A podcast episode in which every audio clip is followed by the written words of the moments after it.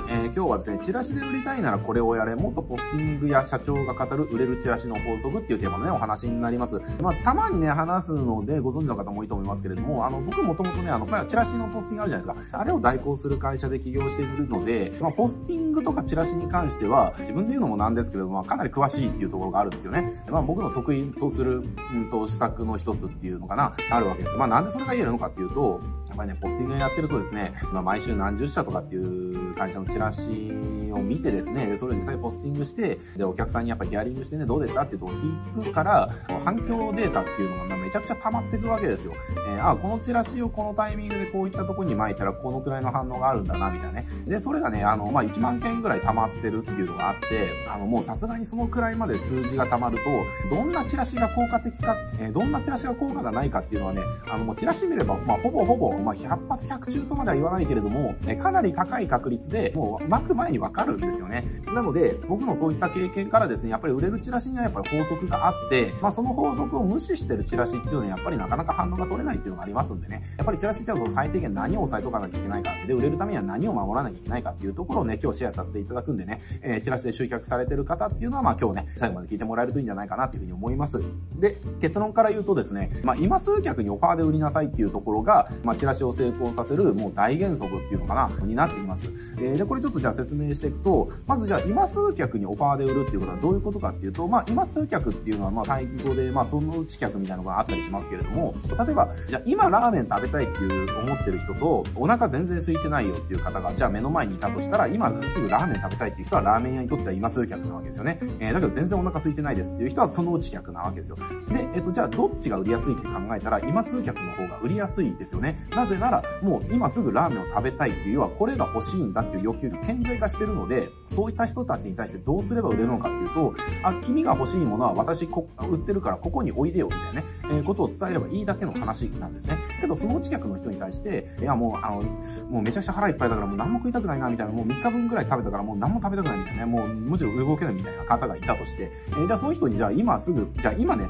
ラーメン屋に来させようと思った時に、じゃあなんて言うみたいな話ですよね。なんて言ったって来させるの無理ですよね。いやいや、あの、確かにね、美味しいラーメンかもしれないし、じゃあ1杯100円で食べれるんだったらお得かもしれないけれども、そもそももう食べれないから食べたくないんですけど、みたいなね。だからまたの機会にします、みたいな感じで、今すぐ行動させることは、まあそもそも無理だったりするわけですよっていう話なんですね。だからそういった人を行動させようと思ったら、えー、かなりの教育みたいな教育が必要になってきたりするわけですね。で、要はチラシで売ろうと思ったら今すぐオファーで売れっていうことはどういうことかっていうと、結局ね、チラシっていう媒体は、今すぐ客にしかやっぱりね、売れないんですよ。で、これが要はメリットでもありデメリットでもあるんですね。えー、チラシっていう媒体の。これね、普段やっぱり自分自身がチラシっていうものをどう扱ってるのかを考えてもらえたらね、すぐわかると思うんです、この意味が。おそらくですけれども、じゃあポストにね、あの、入ってるチラシを見て、まあ全く見ないっていうことはないと思うんですけども、パパって見て興味がないものは捨てますよねっていう話。で、ちょうど自分がなんか探してたりだとか、悩みと関連することが書いてあったりしたら、おって思ってちょっと見るみたいなぐらいなはずなんですね。だから、お客さんっていうか、チラシを見る人がどういう目で見てるのかっていうと、そもそも全部読もうとして見てない。私に関係があるのかないのかっていう目でしかチラシを見てないんですよね。だからもう極端な話ですけれども、じゃあどうしようかな。じゃあ高校受験をね、控えてる子供がいる家庭に対して、と、子供がいない家庭に対して、じゃあ塾の、えっ、ー、と、じゃあ高校受験対策の、じゃあ塾のチラシを巻きますとなった時に、じゃあ子供がいない家庭でそのチラシ読まれるかみたいなこと考えたら、まあ意味はないし、じゃあ子供がいたとしても、じゃあ幼稚園児とかね、えー、小学校低学年の子供がいる家庭に対して、じゃあ高校受験がどうこうっていう受験のチラシを巻いたとしても、関係ないからすぐ捨てられますよね。だけども、高校受験控えてる子供がいる家庭であれば、要は子供のね、高校受験っていうところに興味関心があるから、ちょっと気になるから見てしまうっていうことが起きるわけです。だから、今現在相手にその顕在化してる興味関心があることを、えー、オファーしていかないと、チラシってのはそもそも見てもらえないんですよ。だから、言い方変えると、まあ、昨日の動画と一緒なんですけれども、やっぱり教育ができない媒体なんですよね、チラシっていうのは。なので、要は今数客に、えー、売るっていうところが一つセオリーで、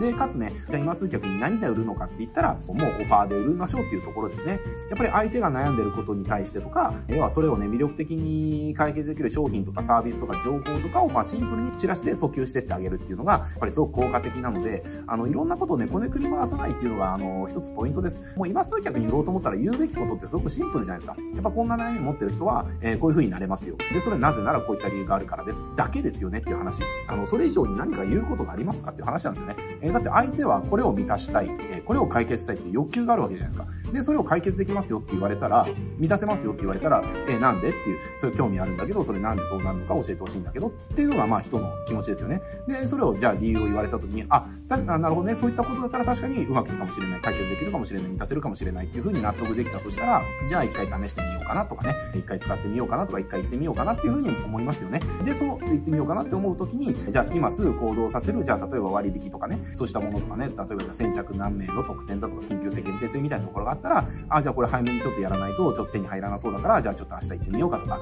今電話してみようかみたいな風に行動を喚起させることができるというだけの話なんですよ。だからこのチラシを作るときっていうのは、あの、まずそもそも気をつけてほしいのは、今数客に売るっていうところで、だから今数客の人がどんなことを欲しいと思ってるのか、どんな悩みを持ってるのかっていうところをちゃんと調べて、それをチラシに、えー、そのままシンプルに書いていくっていうだけですね。もうこれをやってもらうだけで基本的にね、売れるチラシっていうのは誰でも簡単に作れます。だけれども、そのチラシでそのうち客を教育してから売ろうとするのは、まずそもそも売れないですね。なぜならですね、このチラシってやっぱりね、スペースが限られてるっていうのもあるし、まあさっき言った理由もそうですね。もう自分の興味関心がないものはそこ捨てられる。だから教育ができない。で、かつ、要はスペースの問題があるので、十分な教育をできる、そもそもスペース自体が足りないですよ。教育しようと思ったらやっぱりたくさんのこと言わなきゃいけないからね。それがそもそもスペースの問題でできないから、えー、チラシで教育をして売ろうというのは、そもそも媒体の強みを活かせないやり方なんですね。だから媒体の強みを活かそうと思ったら、やっぱり今すぐ何かを解決したい、何かを探してる、何かをその満たしたいと思ってる人にそれをオファーするっていうチラシを作るのが、まあ元をね、売れるチラシを作れる